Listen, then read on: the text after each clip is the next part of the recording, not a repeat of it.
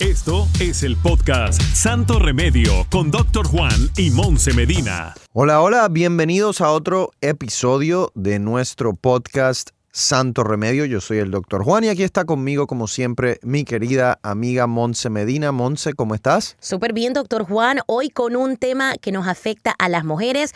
Así es, vamos a estar hablando de infertilidad o fertilidad, cómo eh, las mujeres pueden lidiar con, con esa situación. Muchas de, de las mujeres eh, pasan por eso, así que vamos a hablar con un ex- especialista, así que no se lo puede perder. Les recuerdo, bajen la aplicación de Euforia para que puedan escuchar nuestro podcast de Santo Remedio con episodios nuevos todos los lunes. Y una de las cosas que, que se ha dicho es que supuestamente, o uno de, la- de los chismes, por decirlo así, están en las redes sociales, es que supuestamente que la vacuna causa infertilidad. Y entonces hay muchas mujeres que se están preocupando. Y, y ya que estamos hablando, Monse, de, de infertilidad, eh, sé que tenemos a un experto hoy que nos va a hablar de ese tema en general, no solamente del, del, ¿verdad? de esta pregunta que le- es la primera que le voy a hacer, pero vamos a hablar también de, de infertilidad en general, porque eso es algo que muchas mujeres pasan por eso, cómo se diagnostica, cuáles son las alternativas Ujú. y si hay alguna manera de aumentarlo, de aumentar esa fer- eh, fertilidad de manera natural. Así que vamos a darle la bienvenida al doctor Hernández Rey, Armando Hernández Rey. ¿Cómo estás? ¿Qué tal? Buenos días. Muchas gracias por la invitación. Bueno, doctor, eh, estoy aquí con eh, Monse Medina. Yo sé que eh, nosotros nos hemos conocido antes, somos colegas también. eh, así que para mí es un placer que esté aquí con nosotros. Vamos a empezar, estábamos hablando, doctor, de, de eso del, del coronavirus y una de las cosas que se está diciendo por ahí es que la vacuna puede causar infertilidad. Yo he tratado de desmentir eso en realmente en muchas ocasiones, lo hemos hecho aquí, pero nos gustaría saber qué opina usted sobre eso. Bueno, la opinión de no solo mía, de todas las asociaciones asociadas con, eh, con el eh, embarazo, e infertilidad, ginecología onco- oncológica y embarazos de alto riesgo están, están de acuerdo que la vacuna hasta el momento no hay ninguna indicación que cause infertilidad ni que cause problemas con un embarazo Muy o bien. con el, el- el bebé. Muy bien, eso es importante. Escucharon. Así que por favor dejen de eh, utilizar esa razón para no vacunarse. Vamos entonces, doctor Hernández Rey, con el, con el tema que está sobre la mesa, que es el de infertilidad. ¿Por qué no empezamos, Monse, con algo realmente básico? ¿Qué es infertilidad? Claro. ¿Cómo se define? Cuando una mujer o un hombre puede decir, ok, estoy eh, pasando por esta condición o esta enfermedad, no sé cómo, cuál es la palabra correcta, doctor. Bueno, interesantemente, esta definición se basa simple y sencillamente en la edad de la mujer. Eh, se dice que una pareja que está intentando salir embarazada, eh, si la, la- la mujer tiene menos de 35 años, pueden darse el lujo de esperar por lo menos un año antes de acudir a un especialista, por ejemplo. Si la mujer tiene más de 35 años, entonces se da solo un periodo de tiempo de no más de seis meses para, para entonces eh, buscar la información y el diagnóstico necesario. Y en el hombre, doctor. Eh, bueno, en el hombre, interesantemente, no todavía hemos usado el hombre como, como, como parte de esa definición, esa, esa recomendación de acudir a un especialista, interesantemente. Sin embargo, eh, como me preguntas, hoy en día sabemos que, que el hombre eh, eh, está responsable por la fertilidad de una pareja en aproximadamente un 25 a un 30% de los casos. Así que probablemente van a haber recomendaciones nuevas en, en los próximos años acerca de esto, porque hace 20 años, cuando yo estaba saliendo del posgrado, el, el, el, la causa de la fertilidad que era responsable el hombre era solo un 10 o un 15%. Así que Oh, wow. ¿Y eso, ¿Y eso por qué entonces eso ha aumentado? O sea, ¿qué ha hecho que ese porcentaje haya aumentado en los hombres en los últimos años? ¿A qué se le adjudica? son, son básicamente tres factores. Número uno es el, la edad. Eh, la edad es, tanto importa- es tan importante en la mujer como en, en- en el hombre.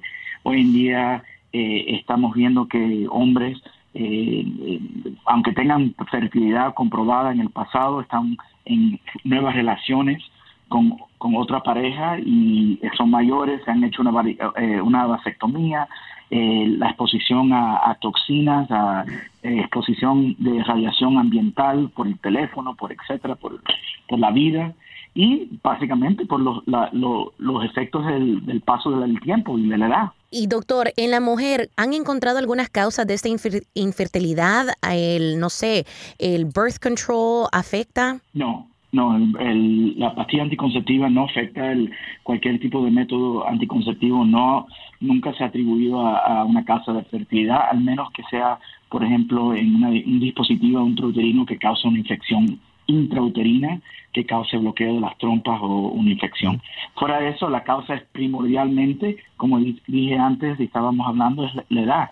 Ustedes saben que la mujer nace con un número definido de óvulos y el consumo de esos óvulos es lo que la, la, la transiciona de la pubertad a la menopausia y con eso es la calidad del óvulo. Por ejemplo, una mujer a los 20 años, todos los meses de, de ese año, eh, ovula un óvulo perfecto, por decirlo así a los 30, 10 de los 12, a los 35, tal vez 6 de los 12, por eso es que le dan el cuño de edad avanzada materna, y a los 40 tal vez 1 o 2, así que cuando añades los factores de la edad en el hombre también y otros factores también, como endometriosis, fibromas, eh, eh, enfermedades eh, adjuntas como la obesidad, la diabetes, presión alta, eh, así como la pareja pierde la eficiencia con el paso del tiempo. Ahora, doctor Hernández Rey, tengo muchas amigas que sé que van a estar pendientes a este podcast, que están más o menos en el rango de 27 a 37 años, voy a decir que ya de las mayores tienen esa edad, que ya todas estamos hablando de medidas preventivas, ya sea porque no estamos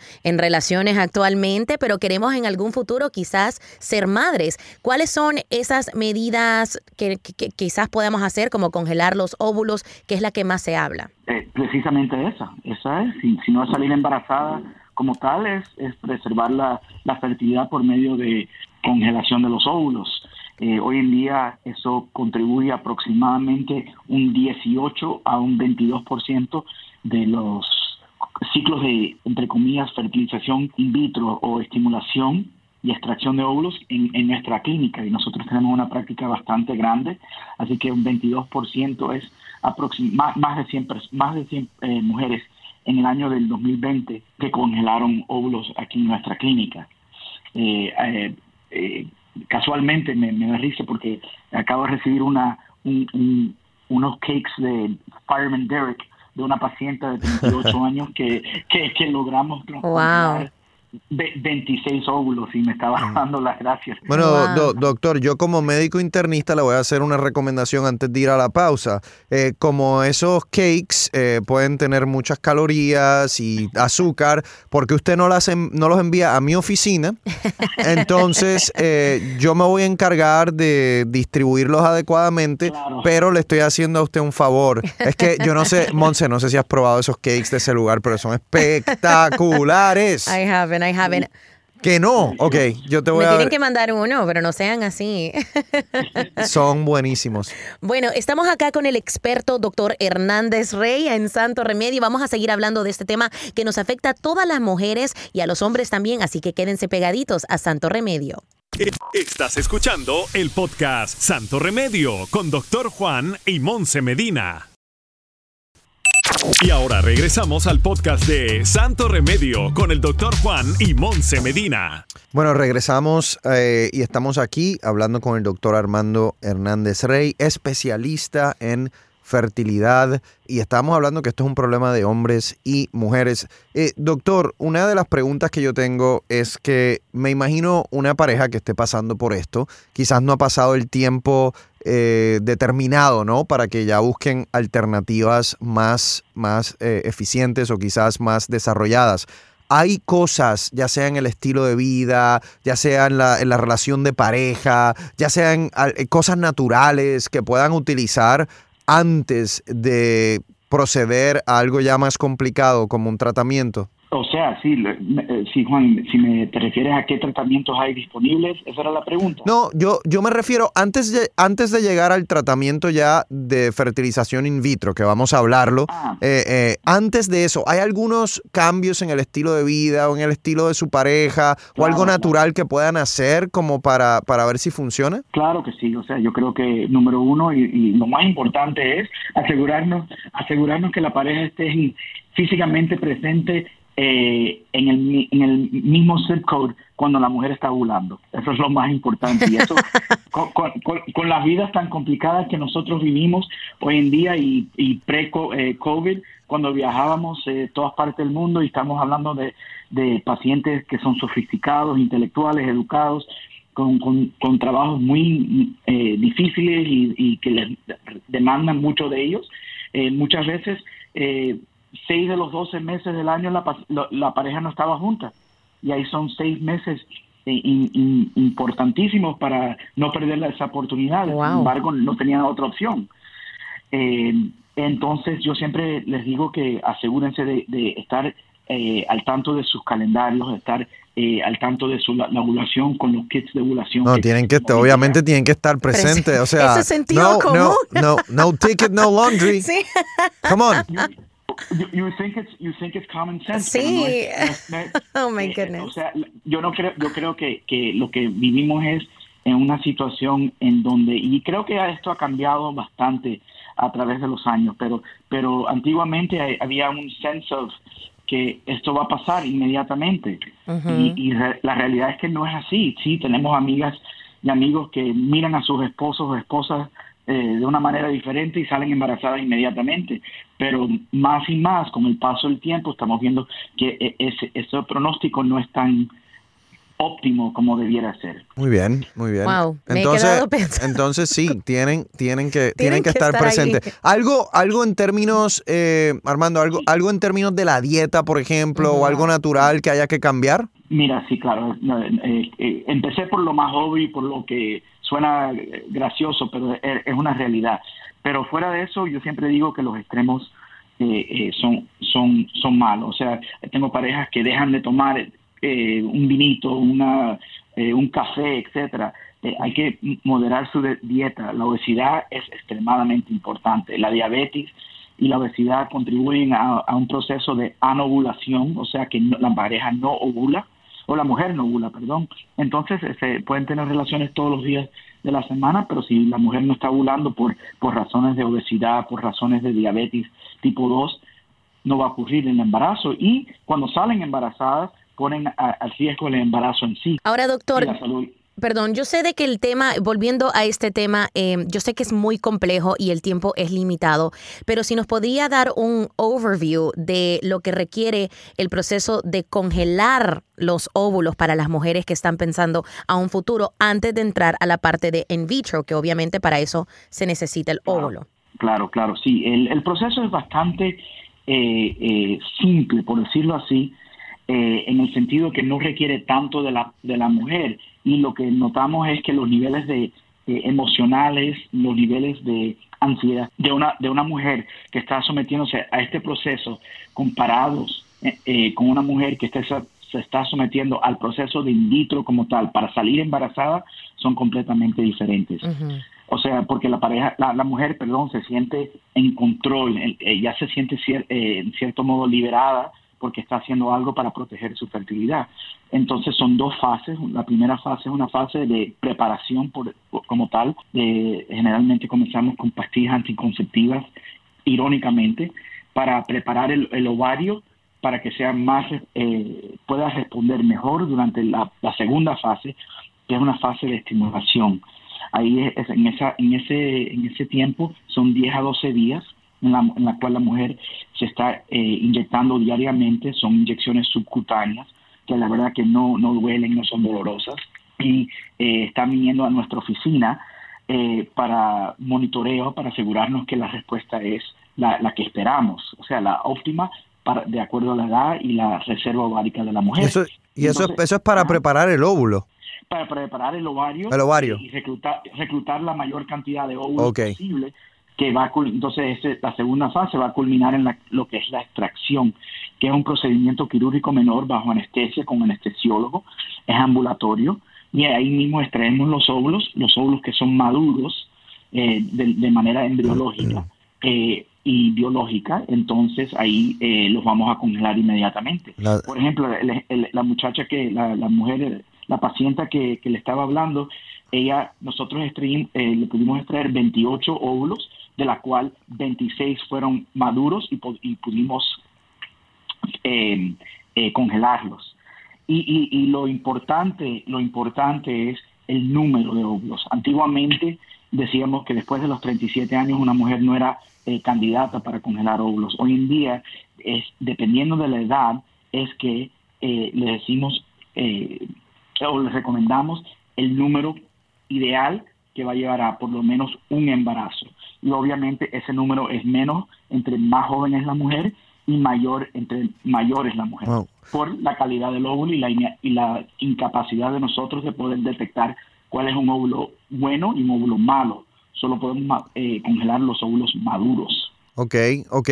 Doctor, eh, la verdad que a, mí la ciencia no, no me termina de, de, fascinar, es increíble lo que se puede hacer, pero no sé, pero todo este proceso para mí suena costoso.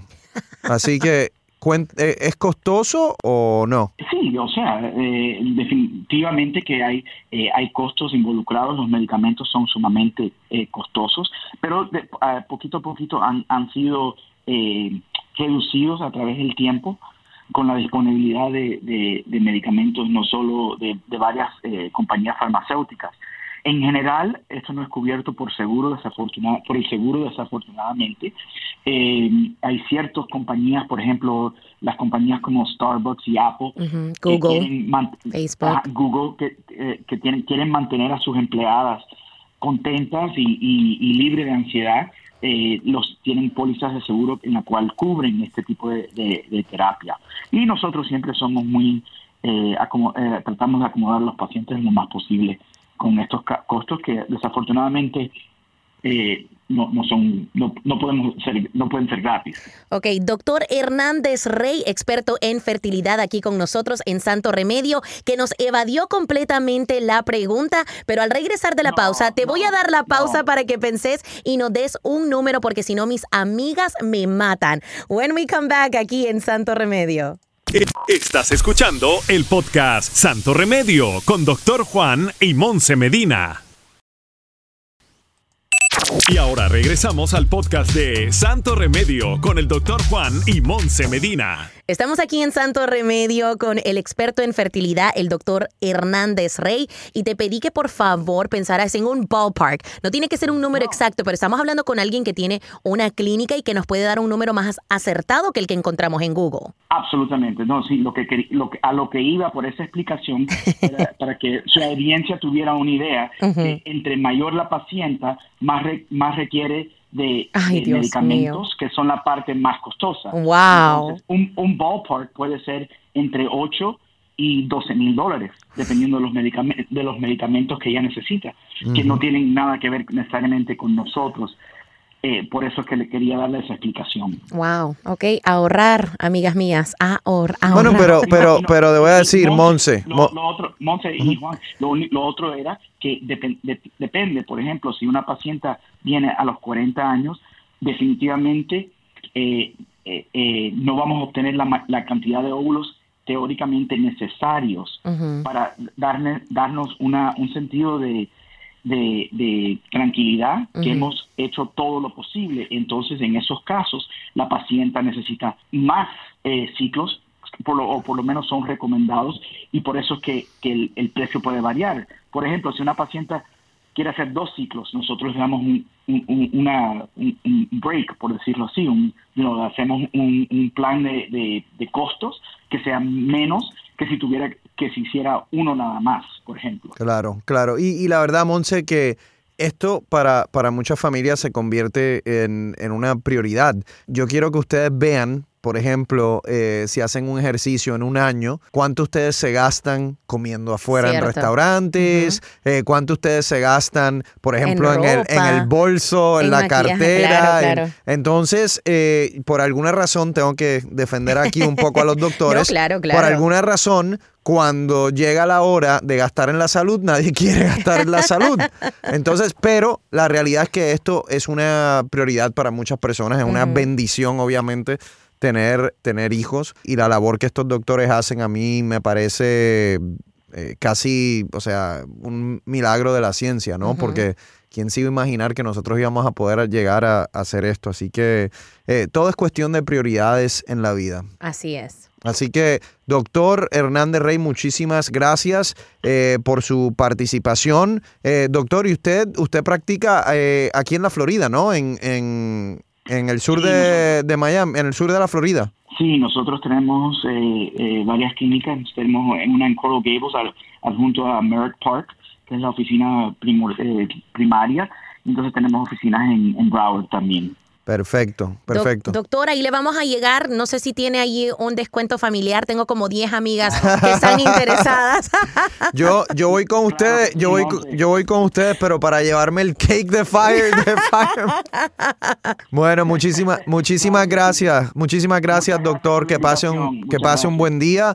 Y bueno, Monse, me pareció una muy buena eh, conversación, un tema completamente distinto que yo sé que no solo a tus amigas, pero hay muchas mujeres Claro. que querían saber de esto. Y hay hombres, especialmente yo siento que a veces los hombres son un poco incultos sobre esto y lo primero que hacen es, ah, pues debe ser culpa de la mujer, ¿no? Exacto. Eh, no es así, no es así. Hay, como dijo el doctor, de un 25 a un 30% de los casos pueden ser los hombres. Así que espero que este eh, episodio les haya ayudado, por lo menos a conocer un poquito más del tema. Llegamos al final de este episodio de eh, Santo Remedio. Muchísimas gracias, muchísimas gracias, Monse. Y acuérdese, baje la aplicación eh, de Euforia para que pueda tener nuestros episodios nuevos todos los lunes. Hasta la próxima. Gracias por escuchar el podcast de Santo Remedio. No olvides suscribirte en cualquier plataforma donde nos escuches para que recibas notificaciones de nuevos episodios y comparte el enlace de este podcast.